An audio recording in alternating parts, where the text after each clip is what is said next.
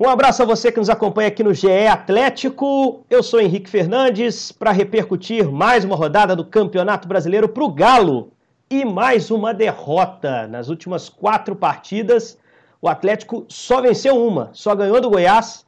Viu o Internacional ultrapassar, viu o Flamengo ultrapassar também. Ainda tem um jogo a menos contra o Atlético Paranaense, mas já não é mais o líder do Campeonato Brasileiro. Acabou, segue o líder, pelo menos por um tempo. O que será que faltou para o Atlético nesse jogo contra o Bahia? O segundo tempo foi um dos piores 45 minutos, ou os piores 45 minutos do Galo no Campeonato Brasileiro. Por que, que o time perdeu, mesmo com o retorno dos jogadores que voltaram da seleção? E qual será que vai ser o impacto que o resultado contra o Bahia vai poder causar nessa luta tão pegada pelo título brasileiro? Para me ajudar a responder essas questões e repercutir, meu companheiro de transmissões do dia a dia também, e companheiro agora de podcast, está sempre no podcast com a gente. Grande Jaime Júnior, grande abraço, meu caro. Opa, Ricão, um abraço, um abraço pro Fred também que hoje está conosco. Fred Machado, um dos setoristas muito competentes do dia a dia do Galo, que também deve estar tá com saudade do cheiro do campo, não assiste um treino há um tempão, eu sei que gosta muito. E ia estar tá assistindo o treino do São Paulo, hein, Fred? Um abraço. Pois é, Henrique, um abraço para você, para o Jaime. Prazer participar novamente aqui do podcast do Atlético. É realmente lamentável não poder ver o trabalho do São Paulo no dia a dia, né? Mas só de ver no, no jogo já é, já é um privilégio, ainda que tenha perdido, mas a gente vai discutir muito o primeiro tempo, o segundo tempo. O primeiro tempo do Atlético foi de encher os olhos, né? Foi o primeiro tempo de líder, de quem quer ser campeão, e o segundo tempo é, desandou, né? Desandou o, o trem do Trigo. A gente vai debater esse jogo do Galo aí contra o Bahia. Você vê a moral do homem, hein, Jaime? O cara perdeu o jogo ontem com o time dele, o treinador não ganha nem perde sozinho. E o Fred teceu elogios no início. A minha pergunta também já atendeu para isso.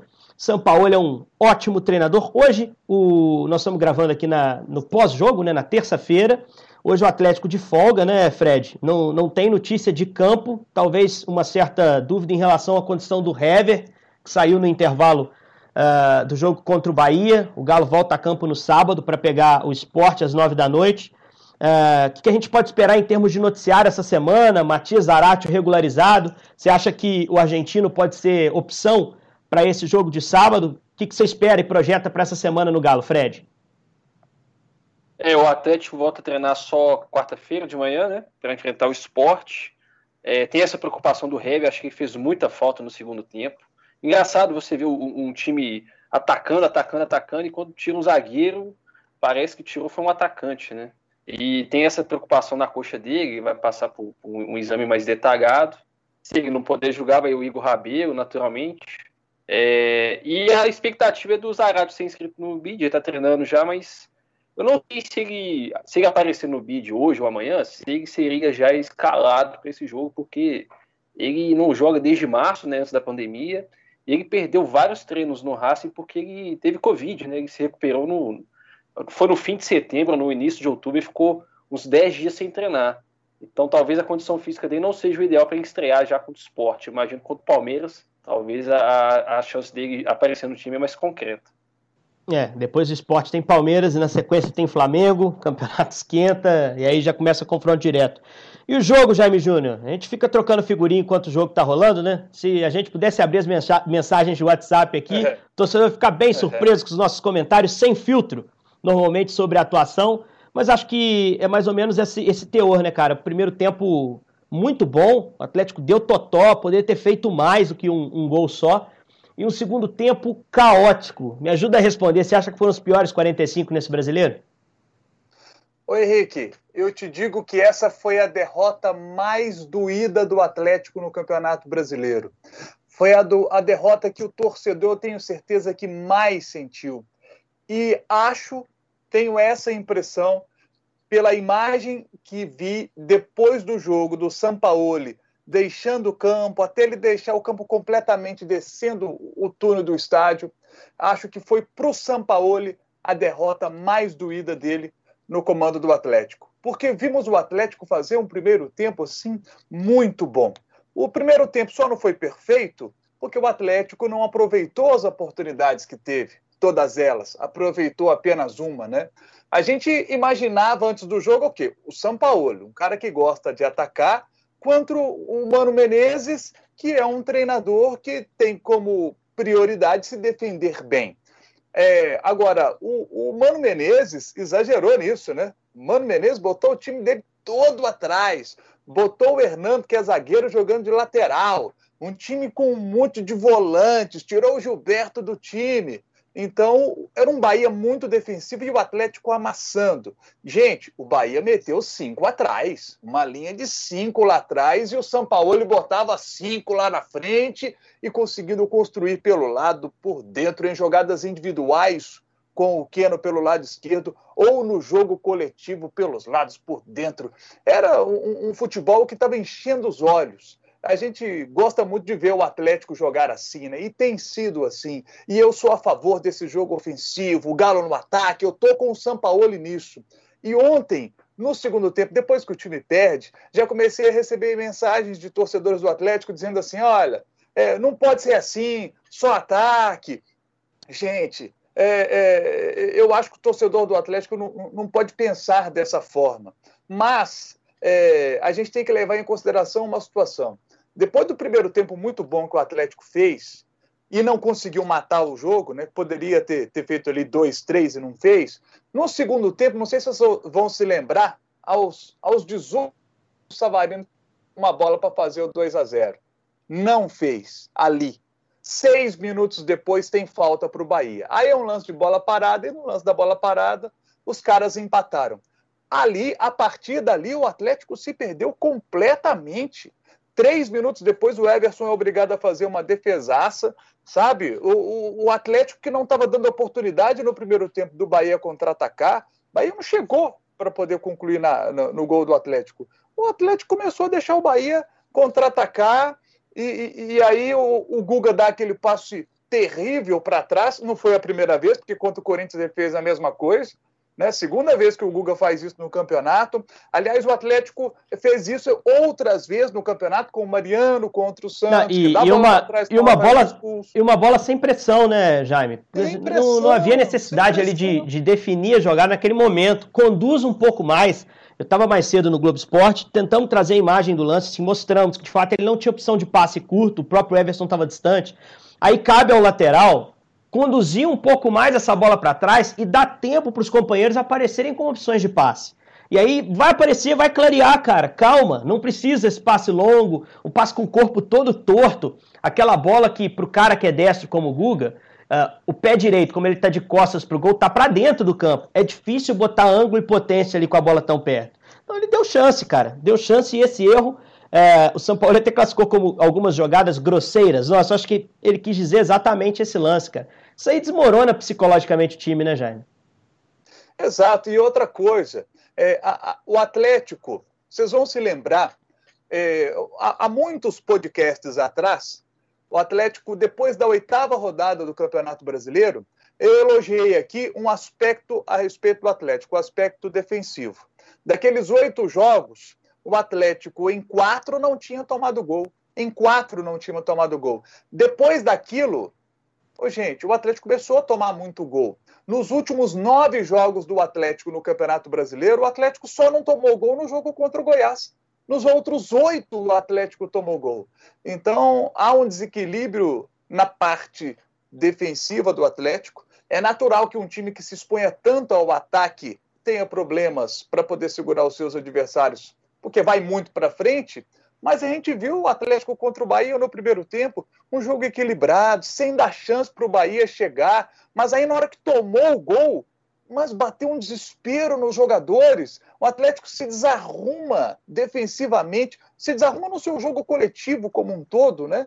E passa a dar muitas oportunidades para o adversário. Eu passei, eu estava eu tava vendo o jogo, não estava acreditando no que estava acontecendo, né? Como que o Atlético emocionalmente se desarrumou demais a partida, né? Até esse aspecto emocional tem que ser levado em consideração. Se desarrumou muito emocionalmente. É, então, acho que o Atlético. Passou, passou a ser um time ansioso em campo, né? Um time ansioso erra mais, se você erra mais exposto com o adversário é, com moral lá em cima por ter buscado um empate e uma virada, você vai se dar mal. São Paulo até citou isso na entrevista, né? Ele falou: quando a gente se propõe a fazer um jogo ofensivo, que joga sem medo, que vai para frente, mas a gente não é eficiente para fazer o gol, a gente sofre muito mais nos jogos, né? E aí o primeiro tempo foi um, um retrato disso. Mas eu queria perguntar uma outra coisa pro Fred, até lancei a pergunta aqui. eu sentei para ver o jogo, não estava na transmissão, com uma expectativa muito grande de um rendimento altíssimo, porque estavam os três voltando, né? Os três jogadores é, que a gente cansou de falar aqui da ausência, né? Uh, Savarino, Júnior Alonso, Alan Franco, os três selecionáveis do Galo, não à toa, porque jogam bola.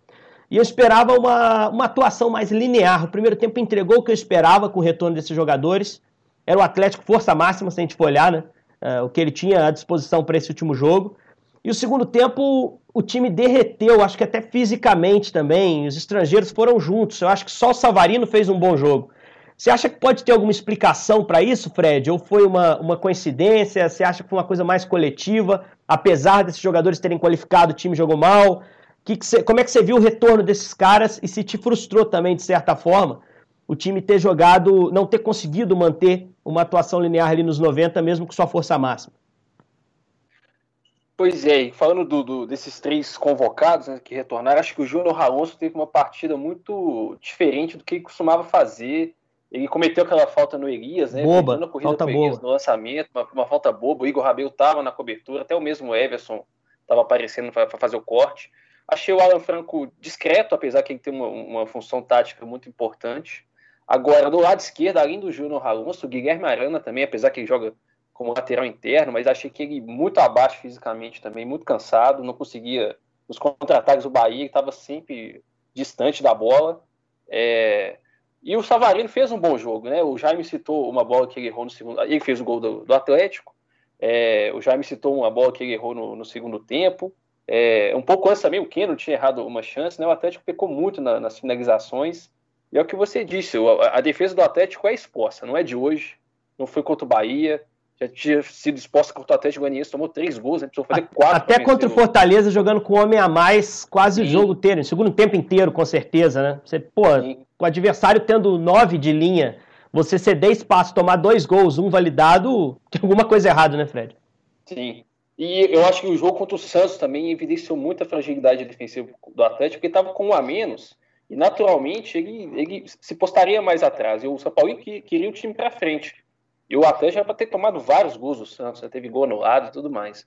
É, mas a respeito dos três que voltaram, o São Paulo conseguiu repetir a escalação, né? É a primeira vez. Foi até um destaque lá do, do nosso colega Guto. A escalação que venceu o Vasco por 4 a 1 no primeiro tempo arrasador, assim como foi contra o Bahia. Mas o Atlético voltou a ter um segundo tempo, assim, muito criticável. É, o, o, Guto, o Guto trouxe essa informação, até ponderei no nosso grupo interno, que o São Paulo já estava querendo repetir essa escalação, a sensação que eu tenho, pelo menos. Só que ele perdeu é, o Hever com o nariz quebrado, é. Perdeu o Hever com o nariz quebrado, perdeu o Natan com uma lesão também, mas você via que ele mantinha ali aquele time, quando ele tinha semana cheia, e ele só trocava o machucado. É, dessa Sim. vez ele não tinha ninguém, nenhum problema. Então, poxa, eu entrei animadão pro jogo. O Alan, o Alan mas que já não é titular, Alan, talvez, é. é. Eu acho que o Jair ganhou essa aí. Exato. Eu fiquei muito frustrado, Jaime. Naturalmente esperava uma atuação mais linear, cara. Que não precisava ser o 10 do primeiro tempo, o 9 do primeiro tempo e o, e o 4 do segundo, né? Se fosse 7 7, batia o Bahia, né? É, e a atuação linear é algo que o Atlético não está conseguindo ter. O Atlético, a gente discute aqui em vários podcasts. Ou o Atlético faz um ótimo primeiro tempo, ou faz um ótimo segundo tempo. Não tem acontecido do Atlético fazer um ótimo primeiro tempo e segundo tempo também. Essa atuação linear do primeiro ao último minuto é muito difícil. Você ter uma atuação bem linear do primeiro ao último minuto. Mas o primeiro tempo você não jogar nada e o segundo tempo você jogar muito bem ou o inverso tem acontecido na equipe do Atlético, né? O Galo precisa achar esse equilíbrio. É, é importante lembrar que é um trabalho que que está no início ainda, né? O Sampaoli é, chegou há quanto tempo no Atlético? Então é um trabalho que está no início ainda, com jovens jogadores. É natural um time ter altos e baixos, mas eu já esperava a essa altura do campeonato, né? É, estamos aí na 17 rodada, o Atlético tendo mais equilíbrio entre os dois tempos. E isso ainda não está acontecendo. Contra o Goiás, o Atlético faz 3 a 0 no Goiás no primeiro tempo e o segundo tempo é abaixo. Mesmo num jogo né, tão tão bom como aquele, o Atlético tem um segundo tempo mais abaixo. Aí já é compreensível que você faz 3 a 0 Construiu, né? Você dá uma, dá uma segurada. Né? É. Mas é, a gente não está conseguindo Vasco, ver esse equilíbrio. Já. Contra o Vasco, o Atlético vira, se eu não me engano, ele faz quatro gols no primeiro tempo. resolve o jogo também, assim como foi contra o Goiás, e o segundo tempo dá uma caída, não é o mesmo ritmo, né? Contra o Bahia foi escancarado. E, com, hein, e jogadores entram no segundo tempo, porque aí você espera o quê? Fala assim, olha, se, se, se cai o nível, eu boto os jogadores novos ali no segundo tempo para poder manter o nível. E isso não está rolando também. Os jogadores que estão vindo do banco não estão conseguindo manter o nível do jogo, né? como no caso de ontem. Né? É, e, e, aí começam a haver algumas, que, algumas questões. Né? Conversando com torcedores do Galo, e o pessoal começa a já cobrar. Falei assim: o Sacha merece seguir no time como centroavante? E olha, quando o torcedor começa a questionar isso, e, e eu acho que ele tem um papel tático importante na equipe, é, aí eu fico pensando, poxa, às vezes poderia dar uma chance para o Marrone, mas o Marrone ontem entrou e não conseguiu mudar o jogo também, né? E, e poxa, é, é, é uma questão a, a, se analisar. O que, que vocês acham? O, do desempenho do Sacha? Eu acho que a gente pode falar do desempenho do Natan, né? Que caiu um pouco também. Eu acho que são pontos para a gente poder observar. Eu, eu achei o Natan ontem é, melhor, na segunda-feira, ele mais meia do que de costume. Eu acho que ele voltou mais e não acertou tanto. Eu acho que, mesmo com o time prendendo a bola na frente, o Natan recebeu pouco essa bola ali perto de uma posição de finalização. Senti ele voltando mais. Não sei se foi algo partiu dele, a orientação de São Paulo ainda não está claro para mim. É, posso estender a pergunta para passar a bola na fogueira para o Fred, aquela que vai no meio da canela para o cara dominar? É, questionamento Vai. sobre o Sacha. Eu não ia trazer esse questionamento, mas a gente não trabalha pra gente, a gente trabalha pro torcedor que está nos ouvindo. E rede social ontem bateu forte no Everson. É, trouxeram números do Rafael comparando, muita gente afirmando que o Rafael é, é mais goleiro e não merecia ter saído. Trago essas duas discussões para você, Fred. É, Sacha tem que rodar, tem que sair, tem que entrar outro no lugar. E quem é, seria o seu goleiro? Segue sendo Everson? Você acha que o Rafael merece uma nova chance? Que o Everson foi determinante para a derrota do Atlético contra o Bahia? Agora você me deu um, recuo digno Pior que o do Guga mil vezes, cara, porque essa foi no meio do seu joelho. Domina aí, meu irmão. É. Só falta sair que nem o Rafael, né? E explica muito por que o Rafael é reserva. É, acho que o Rafael é mais goleiro que o Everson. A qualidade dele com as mãos, no, no, no, em, em, gol, desculpa, em chutes perigosos, ele costuma se dar melhor. Agora, o São Paulo que, é um, que sempre quis um goleiro que jogasse com os pés. O, o Everson, ontem, pelo menos contra o Bahia, na segunda, né? Não demonstrou essa qualidade com os pés que tanto cobram, que tanto faz dele o titular. Eu acho que a longo prazo o Rafael vai retomar o posto. Ele vai acabar tendo uma chance aí para nunca mais sair. Ele só virou reserva conta de uma fatalidade. Ele, no Santos, o São Paulo não fez essa transição tão brusca do Vanderlei com Everson. O Vanderlei foi titular por alguns jogos. E o Rafael deu essa brecha e acabou saindo por um erro, até que foi um erro dele, mas muito mais o Mariano no recuo contra, contra o Santos. Eu acho que o Rafael tem. A torcida quer o Rafael porque o Rafael não falhou. Não falhou debaixo das traves. E eu acho é. que é justo é, esse pedido de, de, do Rafael ter uma nova chance porque ele não teve uma falha de goleiro, né? Ele teve uma falha catalisada por um outro companheiro. Eu, só acho, só acho, eu só acho que o Rafael naquele jogo, vamos voltar, abrir umas gavetas antigas aí. O, eu acho que o Rafael podia ter tomado só o gol, cara. Precisava ter ido no meio do Marinho. É. Ali ele comprometeu eu, uma decisão errada, mas eu entendo, eu, é muito rápido, né, Fred? Eu e ainda acho, pô, aí já é palpite, não é informação, mas ainda acho que o fator Everson poderia, pode ter influenciado, influenciado. tomar uma decisão errada, porque o Everson tinha acabado de chegar em BH naquele dia, é. né? Ele, ele, já sabia que o Everson seria um concorrente fortíssimo. Mas enfim, aí isso aí já, é, já é gaveta antiga. Né?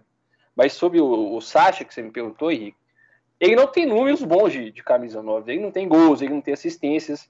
Mas o Jaime falou uma coisa para mim que é primordial. Ele tem uma função tática muito importante que ele não desempenhou ontem contra o Bahia, que é aquele movimento que ele recua para o Natan entrar de surpresa, para o Natan muitas vezes ser o centroavante. E, e isso fez com que o Natan não jogasse bem, né? O Natan não jogou bem.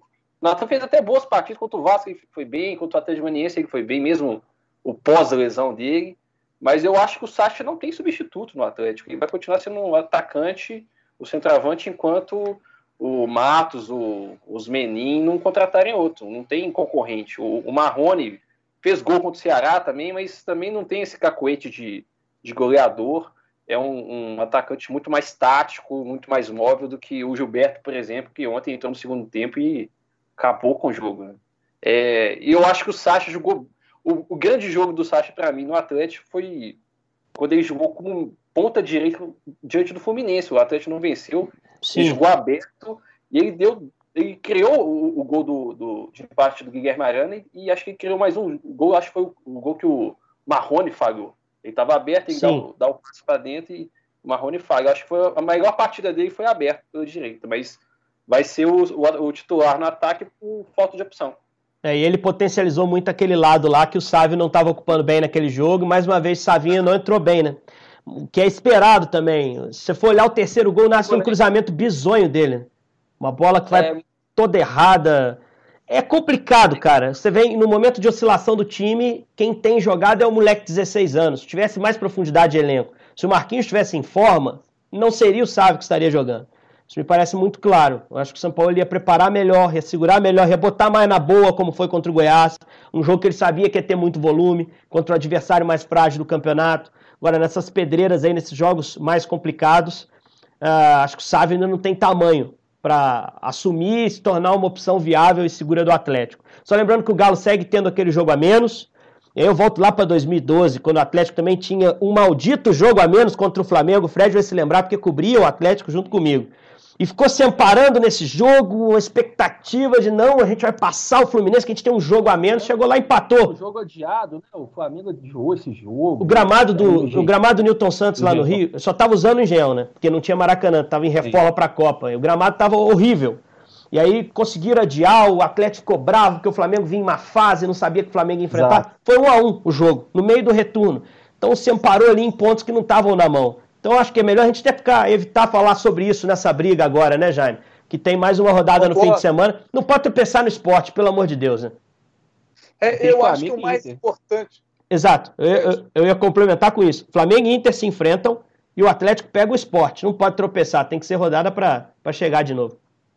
E a partir de agora, até o dia 20 de janeiro, o Atlético não tem nenhum jogo marcado para o meio de semana. Os meios de semana estarão dedicados para a Copa do Brasil e para a Libertadores, enquanto os seus adversários diretos, Flamengo e Inter, que se enfrentam no fim de semana, terão sempre o meio de semana ocupado com jogos pesadíssimos de Libertadores e de Copa do Brasil. Então, esse pode ser um ponto a favor do Atlético, que precisa muito da parte física para desempenhar um jogo que o São Paulo tanto quer.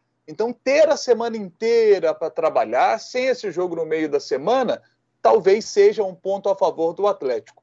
Mas tem que ganhar esse jogo do esporte. O esporte que vem de quatro derrotas seguidas. Quando o Jair Ventura chegou no esporte, o esporte deu uma ajeitada, deu uma arrumada. Mas agora desarrumou de novo. Vem de quatro jogos seguidos só perdendo. Mesma coisa do Palmeiras, tá? Vem de quatro derrotas seguidas o time do Palmeiras, que é o adversário que o Atlético terá depois do jogo contra a equipe do esporte. Mas aí já provavelmente com o novo, treinador, treinador, é um outro espírito do Palmeiras. Né?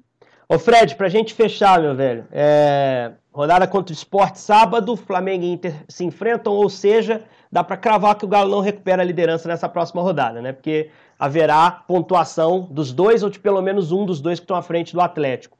É, como é que você vê esse curto prazo do Galo aí? E queria que você complementasse usando é, todas as suas informações como setorista para falar de janela, cara.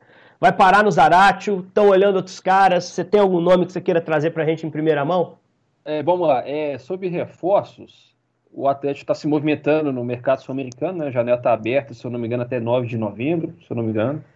E o Atlético vai, vai ter que trazer um volante, porque o Léo Senna e o Gustavo Branco foram emprestados, né? O Gustavo Branco está prestes a ser oficializado no Goiás.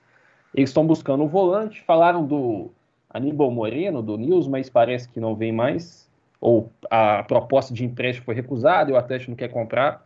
E o Eduardo Vargas, né? Fica a expectativa do Eduardo Vargas, que é o um nome já sondado pelo Atlético na outra janela.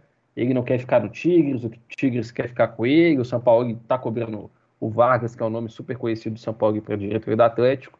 E em contrapartida, a informação que a gente pode dar, que estamos apurando aqui, é que o Zé Erickson, fora dos planos do Atlético, não vai jogar mais no Galo.